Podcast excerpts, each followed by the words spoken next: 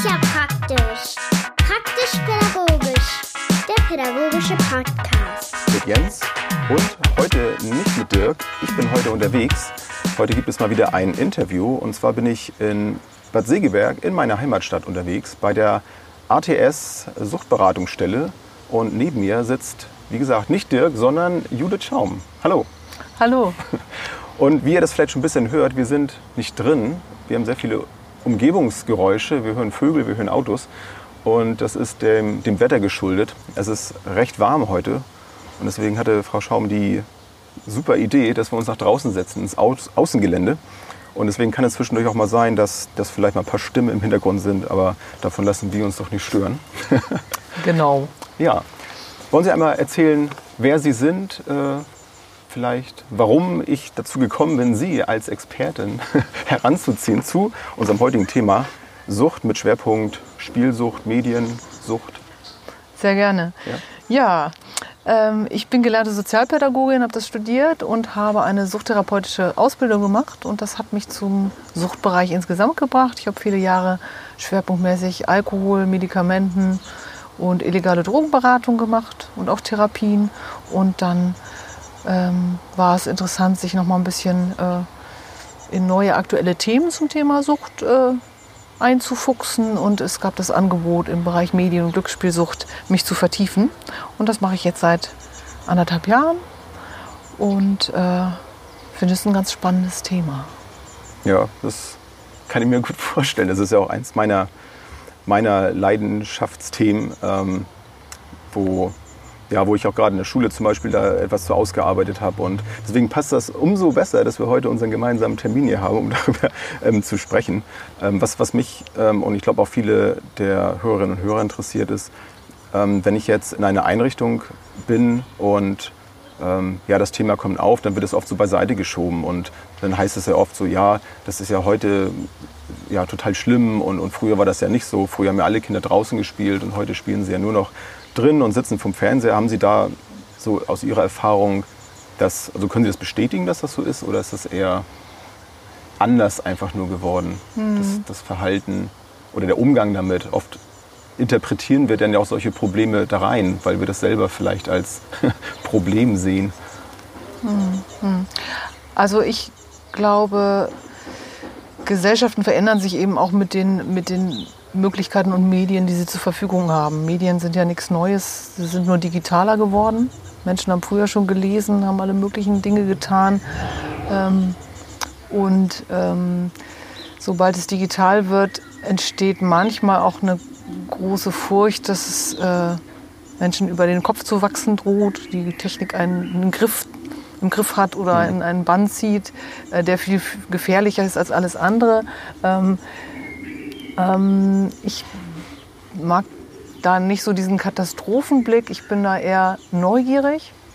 Hat vielleicht auch was mit meiner Grundhaltung in der Therapie zu tun, weil ich vor allem neugierig auf Menschen bin und wie sie sozusagen Lösungen finden, um aus schwierigen Lebenslagen rauszukommen. Das war auch schon in den anderen Suchtbereichen, die ich sonst mit Schwerpunkt mehr gemacht habe, so.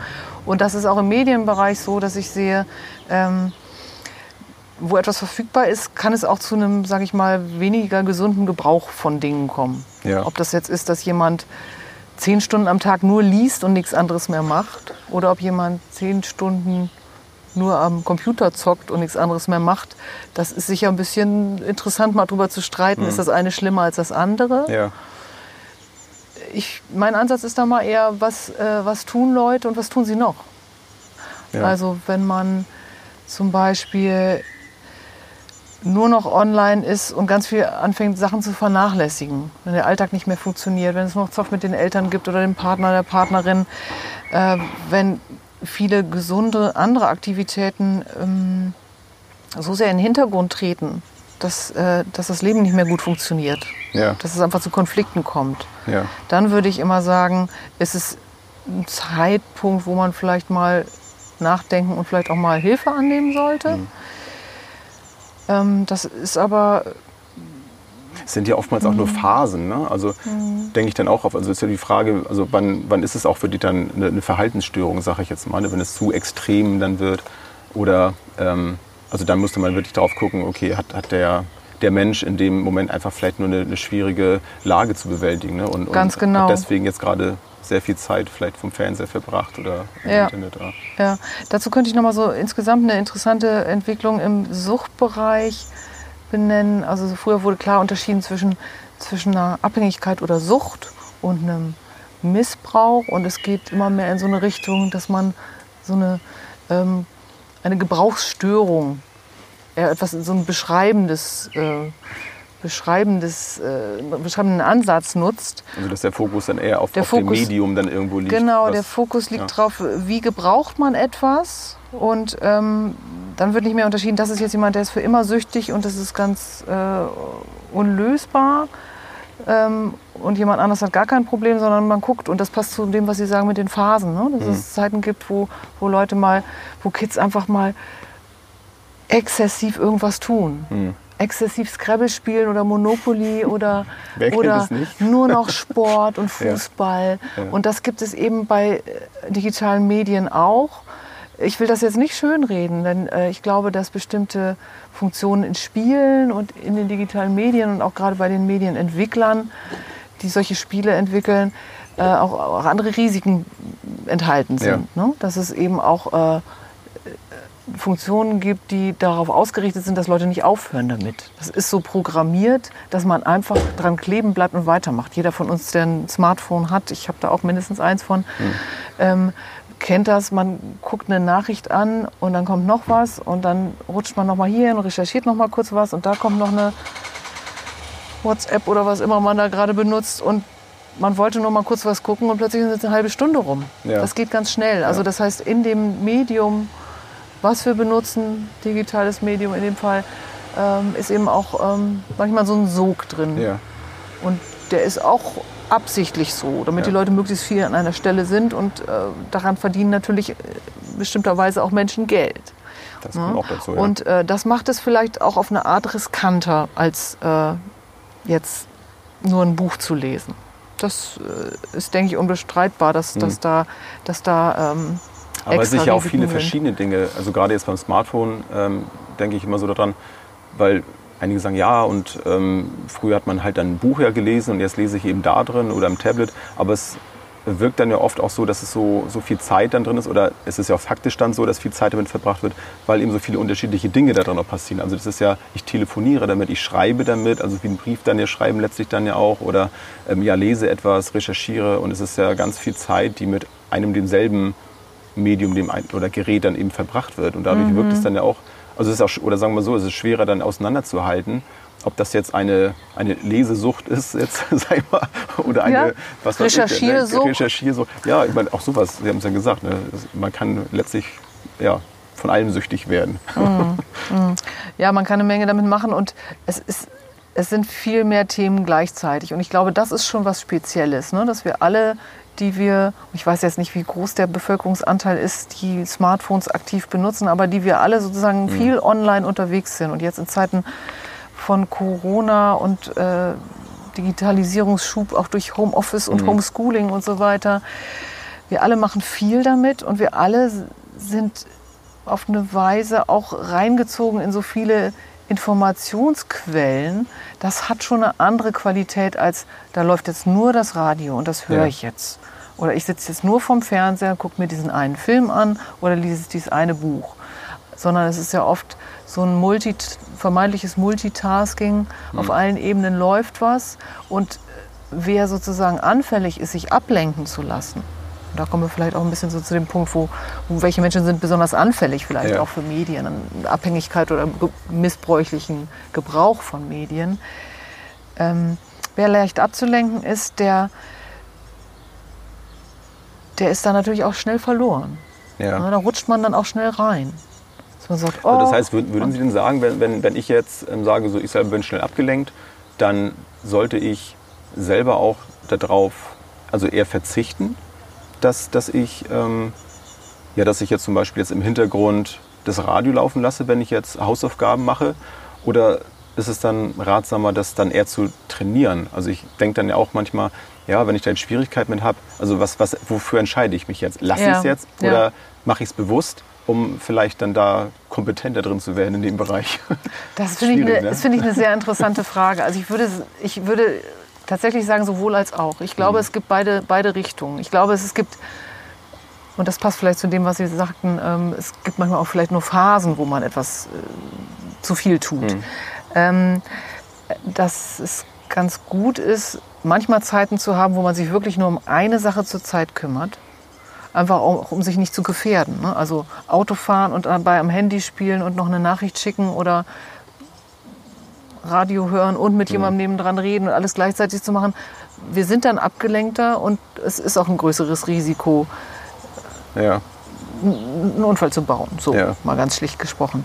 Ähm, und um mitzukriegen, wo bin ich eigentlich gerade, wie geht's mir, habe ich was gegessen, habe ich Hunger, geht's mir gut.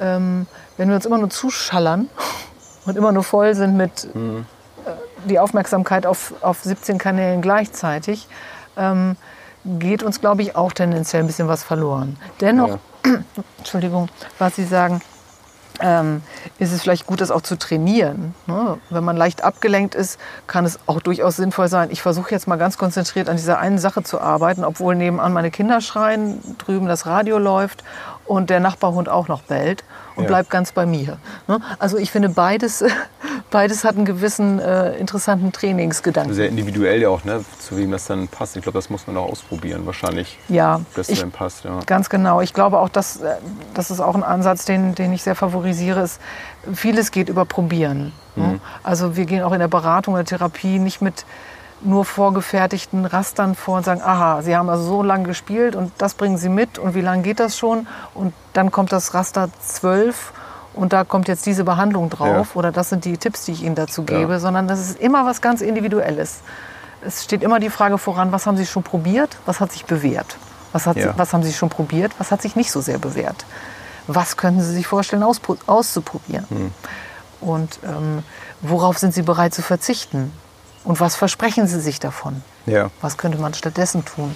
Ne? Ich glaube, das ist auch für, für uns jetzt, wenn ich das aus meiner Sicht so betrachte, als, als pädagogische Fachkräfte, ob das jetzt ähm, ja, mit kleineren Kindern ist und mit Jugendlichen, auch wahrscheinlich der richtige Ansatz. Also sie dazu zu animieren, wirklich selber das auch zu erfahren, ob, ob sie selber auch ein Problem damit haben, denke ich mal. Also Ja, weil auch über, jetzt haben wir so ein bisschen über, über Bewältigungsstrategien von, von Ablenkung jetzt gesprochen, finde ich es aber auch ein, ein, ganz gutes, ein ganz guter Punkt, sage ich mal, wenn ich jetzt merke, dass ich über solche Mechanismen das schaffe, zum Beispiel mich in einen bestimmten Zustand zu bringen. Da habe ich zum Beispiel auch an meine, an meine Hausaufgaben, wenn ich die machen soll, äh, für meine Ausbildung, ähm, gedacht, da habe ich auch mir so eine Playlist angelegt, hatte ich glaube ich irgendwann schon in einer anderen Folge mal gesagt, wo, wo ich dann weiß, okay, wenn, wenn ich diese Musik, das ist so eine instrumentale Musik nur, wo immer halt die gleichen Songs dann drin sind, und dann kann ich mich darüber in so einen, so einen Arbeitsmodus versetzen. Aha. So, und dann, selbst wenn es dann um mich herum dann unruhig ist oder ich vielleicht auch gerade das irgendwie stressig alles empfunden habe,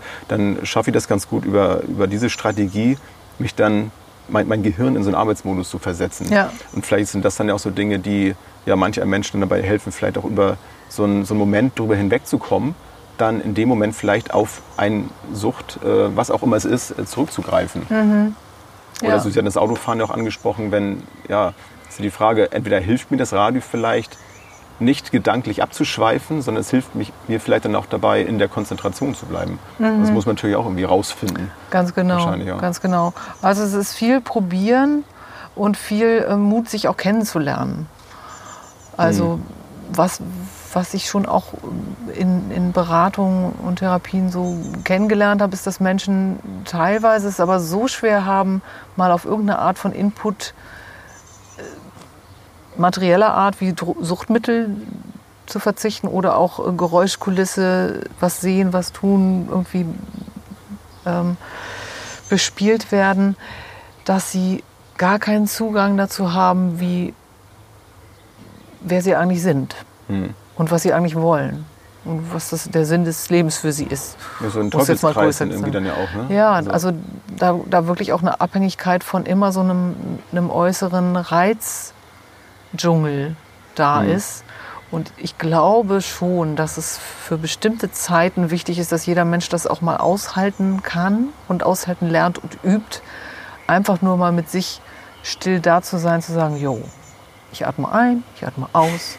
Ich sitze hier, die Nase kratzt. Ich will hier eigentlich am liebsten weg. Ah, jetzt ist aber wieder ganz gut. Also festzustellen, wie Leben eigentlich tatsächlich ist. Und das Ja. ist eben eine Aneinanderreihung von verschiedensten Stimmungen und Empfindungen und Reizen und damit umzugehen. Und ich komme auf den Punkt, wo, wozu das gut ist. Ich glaube, dass das ein guter Schutz ist vor, vor Sucht oder vor, vor einem kritischen Konsum von Medien oder Suchtmitteln aller Art, wenn man ein bisschen gut darin ist, sich auszuhalten. Und das wäre vielleicht für mich nochmal ein Punkt, auch auf, auf den Bereich Kinder, Jugendliche einzugehen, weil kann da auch viele, Kindergarten letztlich ja Genau, anfangen, ne? viele Eltern ja auch zu uns kommen mit Fragen, Mensch, äh, wie viel ist denn genug äh, oder wie viel ist zu viel vor allen Dingen Konsum von Medien oder wann darf das Kind das Smartphone und darf das Kleinkind schon mit einem Tablet und einem Spiel spielen. Ähm, also wo auch viel Ängste da sind, ja alles richtig zu machen, haben Eltern ja sowieso viel. Ne? Und ähm, da ist eine große Sorge und ich glaube, die Sorge muss nicht so groß sein, wenn man, äh, wenn man die Kinder einfach begleitet dabei, Verschiedenes zu tun, aber eben auch dabei begleitet, Zeiten zu erleben, wo sie einfach spüren, wer sie sind, wo sie Sachen haptisch in die Hand nehmen, wie ich Ja. habe hier zum Beispiel so einen Zweig, den ich mal eben hochheben kann und fühlen, ah, wie fühlt er sich an, Ja. dass ich Dinge mit meinen Händen tue, dass ich nicht nur alles äh, auf dem Tablet schiebe oder alles sozusagen virtuell stattfindet. Ich glaube schon, dass diese, diese Verbindung zur, zur, zur Erde wichtig ist. Ja. Ich denke auch gerade, äh, wo Sie das sagen, so auch diesen Vergleich jetzt zum Beispiel zu haben, ähm, Dinge, die ich jetzt real erleben kann oder eben auch anfassen kann, riechen, schmecken kann, dass ich diesen Vergleich habe, weil ich denke da immer so an meine Vergangenheit zurück. Das vergleiche ich natürlich dann auch oft äh, mit, mit der heutigen Zeit und mit meinen Kindern, ähm, dass, dass ich noch diesen Vergleich habe. Also was, ähm, was begeistert mich vielleicht mehr oder was, was kann mir auch auf Dauer gesehen mehr geben. Das Erlebnis, was ich jetzt mit, mit Spielen zum Beispiel habe, wenn wir mal bei dem Thema sind, oder äh, die Erlebnisse, die ich vielleicht dann mit anderen Menschen gemeinsam habe. So, wenn ich jetzt aber hauptsächlich mich dann in dem Bereich ähm, ja, den, diese Online-Spiele jetzt bewege, dann sind die Erlebnisse da natürlich sehr oder deutlich vielfältiger vielleicht und intensiver als das, was ich bislang in meinem jungen Alter dann äh, anderweitig dann erlebt habe. Und ich glaube, das ist dann die Schwierigkeit, dann auch da, da reinzugehen und das zu durchbrechen. Also dann kommt man dann oft als, als, als Eltern oder als, als Betreuer, wie auch immer, dann in so einen, ja auch in so, so Gewissensbisse, also finde ich, dass man überlegt, okay, wie weit kann ich jetzt gehen? Und das finden die Kinder natürlich selten toll, dass, dass sie dann in der Sache, die ihnen Spaß macht, dass das unterbunden wird. Ja. So, und da ist immer ganz viel Hilflosigkeit und Ohnmacht irgendwie dabei. Eigentlich meint, meint, meint man es gut, aber Ja. tut eigentlich genau das Gegenteil. Deswegen denke ich, dass, also wie Sie schon gesagt haben, also ganz, ganz wichtig, und das würde ich heute zum Beispiel auch ganz anders machen, wenn ich das damals schon gewusst hätte, dass, dass ich nicht so in die, in die sachliche Ebene dann reingehe und ich habe das so gelernt und jetzt machen wir das und das sollst du machen, das sollst du nicht machen, sondern sich dann wirklich eher auf die Bedürfnisse des Kindes dann zu konzentrieren und ähm, ja, die Kinder dabei unterstützen, was sie, ja, was sie selber auch gerne wollen und ja, sie darin zu begleiten. Mhm. Ja. Das finde ich Ja. ein wichtiger Punkt, ja. Ja, das finde ich eben auch einen wichtigen Punkt, auch in der Beratung von Eltern, dass man ihnen nochmal, gerade wenn sie vielleicht selber nicht so technikaffin sind oder einfach auch nicht so einen Zugang haben und eher Sorge um zu viel Medienkonsum, dass sie mit den Kindern auch wirklich versuchen, auf Entdeckungsreise zu gehen. Sich gemeinsam Websites für Kinder zum Beispiel anzugucken und sich gemeinsam auch anzutrainieren, wie geht denn das alles? Ja. Wie stelle ich denn meine Datenschutzeinstellung so ein, Ja. dass das irgendwie gut ist? Und ähm, ist mein Kind schon fit fürs Surfen im Internet? Wie, wie kann ich das prüfen? Da gibt es wunderbare Seiten, da kann man wirklich zusammen mit den Kindern auch was erleben, was auch Spaß macht. Und ähm, ich glaube, da, da ist es wichtig, einfach auch eine Neugier zu entwickeln und erstmal offen ranzugehen, wenn die Kinder sich für ein Spiel begeistern, auch aus ihm mal erzählen zu lassen, Mensch, erzähl mir mal, was ist daran so toll? Erklär mir das Abenteuer mal. Oder spiel's mir mal vor, darf ich dir mal über die Schulter gucken, du erklärst mir, was du da machst. Ja. Ne? Das ist ja auch was intellektuell Anspruchsvolles. Ne? Die Kinder müssen da abstrahieren und die müssen was ausprobieren. Manchmal sitzen Eltern auch in der Nähe der Kinder, kriegen mit, die daddeln da irgendwas und denken nur, du daddelst da irgendwas. Mhm. Aber was da für eine Welt sich abspielt in dem Moment, das wird gar nicht klar. Und Ja. ich glaube, auf diese Welt müssen Eltern sich auch einlassen, ein bisschen. Bis zu einem gewissen Grad. Was nicht heißt, dass sie alles gutheißen müssen und sagen müssen, mach mal so lange, wie du willst. Aber den Reiz wirklich zu verstehen, die Kinder in ihrem Bedürfnis, was sie da kriegen, zu verstehen, hilft den Eltern eben auch, dann zu überlegen, Mensch, es geht halt nicht immer online. Du kannst nicht immer nur digital das machen. Es gibt noch andere Sachen zu tun. Aber was könnte noch Spaß machen, was vielleicht eine ähnliche Qualität hat? Mhm. Und den Kindern vielleicht, wenn sie da auch alt genug schon für sind, auch zu erklären, es geht auch um Schutz davor, dass es nicht ausufert. Weil ja. die meisten Kinder auch oder jungen Jugendlichen wissen auch schon ganz gut, es gibt auch Leute, die abrutschen. Die kennen auch schon Kumpels in der Klasse, und sagen, oh, der ist 24-7 nur am Zocken. Ja. Ne? Und die wissen, dass das nicht okay ist. Ne? Das heißt, sie haben auch ein Gefühl dafür, dass es Grenzen gibt. Ja. Von gut und nicht mehr gut. Und die wissen auch, wenn sie selber ein bisschen übers Ziel hinausschießen. Und Eltern können sie dabei unterstützen, das besser einzuschätzen, wie viel zu viel ist. Aber sie können auch ganz schön, glaube ich, darauf vertrauen, dass die Kids das auch mitkriegen. Aber die Eltern müssen mit den Kindern eben auch gemeinsam erarbeiten, was gibt es noch? Ja. Ja? Was können wir noch zusammen machen? Mal wieder wirklich ein analoges Spiel spielen, rausgehen, ne, Sinnliches zu tun, mhm. mal in den Wald, Gerüche, Blätter, Kletterpark, wo man den Körper spürt. Ne? Also da, da, das sind eigentlich so die Bereiche. Ich denke, problematisch ist, wenn die Kinder sich überhaupt nicht mehr bewegen und kein anderes Forum von Aktivität mehr haben als als nur vor, vor einem digitalen Gerät. Ja. Dann wird es problematisch. Also wenn das nur stattfindet, dann ist man aber auch eher bei dem Thema, wie viel Zeit und Möglichkeiten haben die Eltern überhaupt für das Kind, das wenn sie dazu, vielleicht ne? dann ja. das Kind nur aus, aus, aus Notwendigkeiten erstmal eine Weile vom Rechner parken und gar nicht mehr mitkriegen können, was macht es da. Weil ja. sie eben auch Verpflichtungen haben, denen sie kaum hinterherkommen. Ja. Zum Beispiel. Ähm, aber Interesse und Anregung ist da total wichtig. Ich meine, das sind ja auch so die, die positiven Aspekte, sage ich mal. Also man, man, kommt dann ja auch oftmals dann durch, durch so Probleme, Herausforderungen auch irgendwie dann doch wieder zusammen, sage ich mal. Ne? Also gerade mhm. in, in, Familie oder ähm, ja, letztlich dann ja auch, wenn ich jetzt als, als Erzieher jetzt irgendwo ähm, beschäftigt bin, dass dann ja auch die Kinder untereinander es dann ja auch möglichst dann schaffen, vielleicht solche, solche Probleme miteinander zu lösen irgendwie. Also dann mhm. da in Kommunikation dann miteinander zu sein. Also das finde ich, finde ich auch immer interessant, wenn ich das dann mal miterlebe, dass die dann untereinander auch sagen, oh ja, der hängt ja, wie Sie schon sagen, so nur irgendwie vor der Kiste. So. Das finde ich überhaupt nicht gut. Und dann ist es auch so eine, so eine Teilreflexion von ihrem eigenen Verhalten. Das, ja, ja, ganz genau. Ganz dass genau. sie auch selber merken, also sie, sie kriegen ja so einen Spiegel dann vorgehalten, ähm, was das für ein Bild ist, wenn man sieht, ja, der ist ja immer online und immer, wenn wir an der Playstation sind, der ist ja, immer online. Ja. Das geht ja gar nicht. So eine Mischung aus Neid und, ja. und abschätzigem Runterschauen. Ne? Ja, ja da, also da ist viel Reflexion. Und ja. äh, ich finde es einfach gut, wenn man, wenn man die Kinder dabei begleitet und auch denen ein bisschen zeigt, ich informiere mich auch. Ne? Und das ja. ist ja nicht so schwer. Also, aber man braucht, es ist schon schwer von dem Punkt her, man braucht dafür eben Zeit. Ja, man muss sich wirklich damit beschäftigen. Man muss wirklich ja. sagen, ich muss mir im Prinzip eine digitale Erziehungszeit pro Woche mindestens freischaufeln, indem ich mich darum kümmere, wie wir in der Familie mit Medien umgehen wollen, wie wir darauf reagieren wollen, wenn es bei einem irgendwie zu viel wird, welche Regeln wir uns setzen, für wen die gelten und für wen auch nicht. Oder für alle gleichermaßen gefälligst. Natürlich, ne? wenn man das dann auch so vorlebt. Ne? Wenn man es versucht ja. vorzuleben, ja. wenn man wirklich sich die Zeit nimmt, mitzukriegen, was machst du da so, was mache ich da so, auch das vergleicht und sagt, äh, der darf immer dies und darf das nicht, ist das fair? Also da wirklich auch in eine möglichst demokratische Diskussionskultur zu kommen, mhm. die Kinder zu beteiligen ähm, und auch ein bisschen darauf zu vertrauen, dass, dass die auch ein ganz gutes Gerechtigkeitsempfinden haben, wenn man sich denn auch die Zeit nehmen kann, sich ihnen zu widmen und äh, auch mitzukriegen, was brauchen sie gerade, was fasziniert sie an dem Spiel, wann ist es vielleicht wirklich auch mal so ein Spiel, was auch eine Flucht ist vor Kummer in der Klasse gerade mhm. oder ich bin gerade ausgegrenzt oder meine Freunde sind alle gerade nicht erreichbar.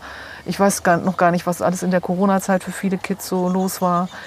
Ähm, Oder es ist eben auch ein Medium, haben. wo sie sich ja miteinander treffen. Ne? Das eben. sind ja gerade mit den Online-Spielen ist auch eine, genau. eigentlich auch eine gute Möglichkeit, eben, dass sie miteinander sprechen. Also das erlebe ich auch häufig, dass sie dann ja auch nicht nur mit, mit anderen ähm, Spielern aus, aus Deutschland dann da zusammen spielen, sondern auch international, äh, international ne? und lernen genau. auch ein bisschen Englisch dabei. Das ja. ist ja auch wieder ein positiver ja. Aspekt. Ne? Das also, stimmt. Das, das staune ich dann auch manchmal, mhm. mhm. dass dann eben über diesem spielerischen Weg dann der, der Weg zur Fremdsprache dann gegeben wird. Das ist ja. auch, auch nicht, ja. nicht falsch. Ja, das ist wirklich interessant.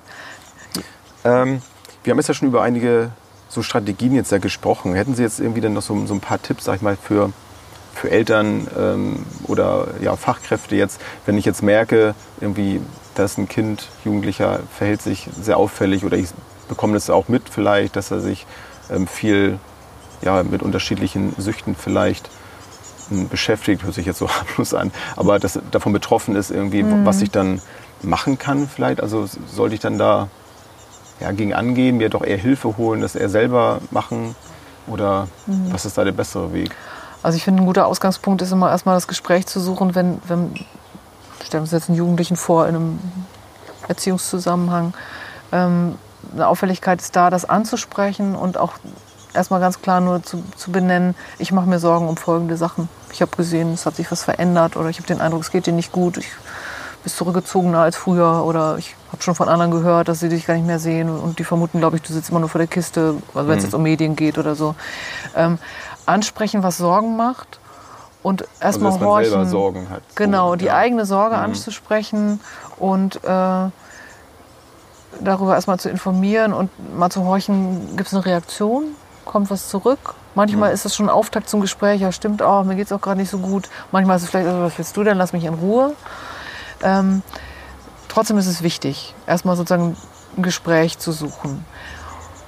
Und das kann ein Auftakt sein zu entweder Gesprächen, die klären, Mensch, da ist was im Busch, da braucht vielleicht ein Kind oder ein Jugendlicher wirklich Hilfe und ist auch vielleicht bereit dazu. Es kann auch ein Zusammenhang sein, wo man merkt, äh, da, da läuft was total aus dem Ruder. Ähm, äh, bei Eltern ist es oft so, dass die dann kommen, es hat sich irgendwie total, total verfahren, da ist viel Konfliktpotenzial und Streitereien über WLAN an, WLAN aus und Stunden, um die es gespielt und gerungen wird. Ähm, und wo es dann einfach auch gut ist, äh, dem Kind auch anzubieten, zu sprechen, aber vielleicht auch dann anzubieten, Mensch, äh, ich möchte, dass sich was ändert, ich möchte es besser verstehen, lass uns gemeinsam mal zu einer Beratungsstelle gehen. Die hören dir dann zu und da kannst du dann auch mal auf deine Weise erzählen, was, wo wir hier immer in die Haare kriegen. Da ist vielleicht mal ganz gut, wenn da eine neutrale Person dazwischen sitzt und sich das mal anhört. Ja.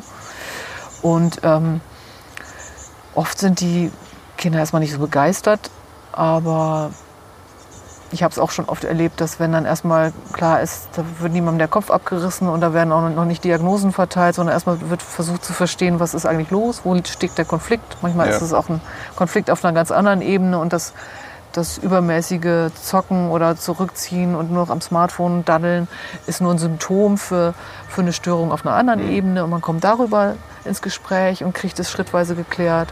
Und Ich glaube, solange es dann für die Person nicht zur Belastung wird, ist es ja auch, denke ich mal, fast unmöglich, da überhaupt irgendwas dran zu verändern, oder? Mhm. Wenn der Betroffene oder die Betroffene dann selber gar nicht, ähm, ja, gar nicht von sich jetzt das so einschätzt, dass, dass da irgendwie ein Problem vorliegt. Ja. Also warum soll ich mich denn jetzt ändern, wenn es mir gut geht? Ja, genau.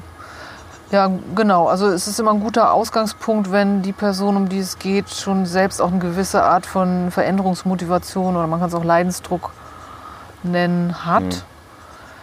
Wobei Manchmal in der ja Regel la- sind die ja wohl auch, oder meist ja auch dann vorhanden. Ne? Ja, aber oft ist es ja auch so, gerade wenn wir jetzt zum Beispiel von Eltern ausgehen, Eltern erzeugen auch schon dadurch Leidensdruck, dass sie den Kindern auf die Nerven gehen. Und die sagen dann eher, gehe ich mal mit dir zu der Beratungsstelle, als dass ihr mir hier weiter auf die Nerven geht. Vielleicht kriege ich da auch mal einen anderen, jemand, der mir anders zuhört. Ja. Ja. Also es, Ja, das auch, ja- das ist ein klar. guter Grund, mal in Ja. eine Beratung zu gehen Ja. und dann mal auszuhandeln, wer hier Ja. hat hier eigentlich recht. Ja. Wahrscheinlich kriegt dann keiner wirklich recht, aber alle ein bisschen. Das ist zumindest meine Strategie. Ne? Aber es findet schon mal wieder eine gemeinsame Kommunikationsebene dann. Genau. Das ist ja schon mal auch ganz gut, wenn man Genau. die dann wieder, wieder hat. Genau. Und ich sag mal, für Kinder und Jugendliche, also nehmen wir jetzt mal so an, ähm, also jemand hat jetzt vielleicht jemanden da in der Umgebung und ähm, vielleicht wäre jetzt so eine Möglichkeit, vielleicht diesen Abschnitt jetzt dem, dem Kind oder dem Jugendlichen vielleicht mal vorzuspielen, wenn er vielleicht merkt, so, ähm, ja, irgendwas läuft da vielleicht gerade gerade falsch, so ich äh, flüchte in, in was auch immer mit meinem Problem, also was, was, was mit dem ja, was man diesen Menschen dann so an die Hand geben kann, für sich selber da auch zu sorgen und vielleicht, wenn man eben keine Hilfe von außen annehmen möchte, ist ja auch erstmal legitim, finde ich, dann zu sagen, Mensch, wie, wie kriegst du es vielleicht selber hin, damit klarzukommen? Ja, also ich, wir versuchen natürlich auch immer Zugänge zu, zu Jugendlichen und Kindern selbst zu, bekommen und ihnen anzubieten, wie wir es zum Beispiel in Schulsprechstunden, das mache ich auch in einer Schule, ähm, die dann einfach beschnacken können, was gerade los ist. Also einfach ein Gespräch zu suchen mit jemandem, der vertraulich einfach sich mal anhört, was ist da, wie geht es mir gerade. Äh, ich finde, oft ein leichter Weg, leichterer Weg ist für die Jugendlichen, wir hatten es ja vorhin schon mit dem, man kann andere mal gut beurteilen, ähm, wenn Jugendliche sich Sorgen machen um einen guten Kumpel oder einen Klassenkamerad oder eine Freundin, ähm, dass die eben auch als als äh, sich Sorgen machte, zu der Beratungsstelle kommen können. Sagen, ich mache mir um eine Freundin Sorgen und frage mich, was kann ich, wie kann ich mit der reden? Ja. Also wir erarbeiten auch sozusagen mit, mit Angehörigen Gesprächsstrategien, um Kinder und Jugendliche äh, zu bewegen. Aber die Tür ist einfach auch offen. Also wir haben ja zum Beispiel auch einen Online-Zugang, suchtonline.de, ähm, wo man äh, auch per Chat eine Beratung in Anspruch Okay. nehmen kann. Können wir Also gleich kann mal austauschen, die Adressen, dann genau. verlinke ich die dann nochmal in, Ja, gerne. in den Shownotes. Ne? und Also suchtonline.de ist, ist das, ähm, das, das Forum, über das man sich ähm, melden kann. Auf der Seite kann man in so einen Beratungsraum, das ist nicht, das ist nicht 24 Stunden sozusagen on, aber man kann da auch eine Mail schreiben, sagen, oh, ich würde gerne mal ja. ein vertrauliches Gespräch führen, ob per Chat oder, oder am Telefon oder live. Das ist ganz egal, das geht alles. Und wir hören uns das an und können dann gucken, Mensch, äh, was könnte helfen. Ja. Ja, das klingt doch, das klingt doch gut. Also Möglichkeiten gibt es. Ne? Also Auf die, jeden Fall.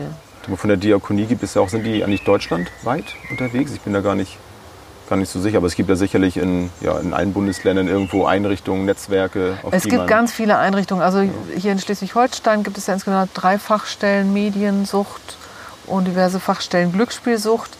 Äh, Und es gibt sehr viele Suchtberatungsstellen. Das ist in der Regel regional von unterschiedlichen Trägern auch Ja. angeboten. Hier ist es der Landesverein für innere Mission, äh, Stadtmission ist es in Kiel, ähm, Diako in, ähm, im Bereich Nordfriesland. Also oft kirchliche Träger, aber auch öffentliche Träger, paritätischer gibt es ganz viel.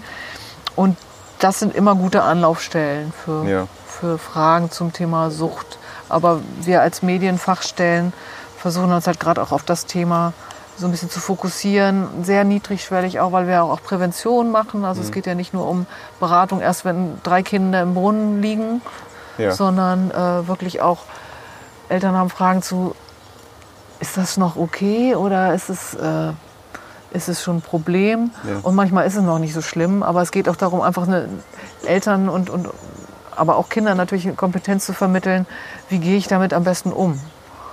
Was mache ich, Ich wenn denke ich das auch Gefühl habe, grundsätzlich auch zu sensibilisieren dafür, was, ähm, ja, was ist vielleicht auch noch angemessen oder was übersteigt vielleicht auch das, Genau. das Maß. Ich weiß, gibt es dann noch eigentlich so, so Elternabende, Themenabende, sowas, die Mhm. von so Einrichtungen durchgeführt werden? Also ich bin jetzt ja noch Ja. nicht so lange in der, in der Praxis jetzt unterwegs. Ja. Also ich mache in Kooperation mit verschiedenen Einrichtungen immer mal wieder Elternveranstaltungen oder, oder biete das an oder Ja. kann auch angefragt werden dafür. Ich mache jetzt zum Beispiel mit den, ähm, mit den Familienzentren, planen wir für September einen Elternabend zum Thema Kinder, Schule, Medien, wie geht das alles so. Ähm, wir werden von Schulen angefragt. Und es kann auch letztlich aus, aus, jeder, aus jedem Zusammenhang könnte, könnte jemand kommen und sagen, Mensch, ich habe ganz viele interessierte Eltern, die würden gerne zum Thema mal so eine Art Workshop Ja. oder Elternabend machen. Dann wären wir auch ansprechbar und Ja. könnten da gemeinsam was auf die Beine stellen. das klingt doch gut. Also das, das Interesse an solchen Veranstaltungen zeigt dann ja auch, dass, dass es ein Thema ist, was unbedingt ja auch bearbeitet werden muss. Ja. Ne? Also, Ja, genau. Also Ja. das, da ist viel in Entwicklung und ähm, wir sind dafür ganz vieles offen und jeder kann kommen und lieber einmal mehr anrufen und eine Frage stellen. Doofe Fragen gibt es nicht und falsche Ja. auch nicht, sondern äh, nur das, das Interessierte. denke ich auch, ja. Und lieber einmal zu viel, dann Genau. vielleicht zu sagen, Mensch, ich brauche Unterstützung oder ich kenne jemanden, der braucht Hilfe. Und dann hinterher merken, dass es dann doch nicht, doch nicht so vielleicht dramatisch auch nicht war. so schlimm ist und nicht gleich Ja. die, die, die ganz große Langzeitbehandlung braucht, Ja. sondern vielleicht reichen auch ein paar Beratungsgespräche. Also das, das Spektrum ist ganz groß Ja. und äh, wir vermitteln weiter, in, wenn es mehr braucht, aber wir machen auch ganz niedrigschwellig erstmal Informationsgespräch, unverbindlich, natürlich kostenlos und Ja. äh, immer schweigepflichtsgebunden. Ja. ja, wunderbar. Dann sage ich mal vielen Dank für das interessante Gespräch. Hier Sehr, in sehr gerne. sehr natürlichen Umgebung hier. ich bin mal gespannt, ob das so funktioniert hat jetzt mit, mit der äh, Untermalung hier. Ähm, ja, war Premiere. Dass die Vögel nicht lauter waren als unsere Stimmen, aber das glaube ich nicht. Ich äh, rede ja doch. Wir, wir haben uns bemüht. Ne? Genau. Nein, also vielen Dank. Ich, ich wünsche Ihnen auf jeden Fall äh, mit Ihrer Arbeit weiterhin viel, viel Erfolg, viele, ja, sagt man doch, ist doch Erfolg kann man sagen. Ne? Also gelöste Fälle, Ja, ich denke, äh, Unterstützung weiterhin. wir tun unser Bestes. Ja. Genau. Ja, und ich bedanke mich für die Einladung zu diesem Podcast-Gespräch. Ja, Hat mir Spaß gerne. gemacht. Wunderbar. Ja, dann hoffe ich, vielleicht sehen wir uns ja irgendwann mal wieder.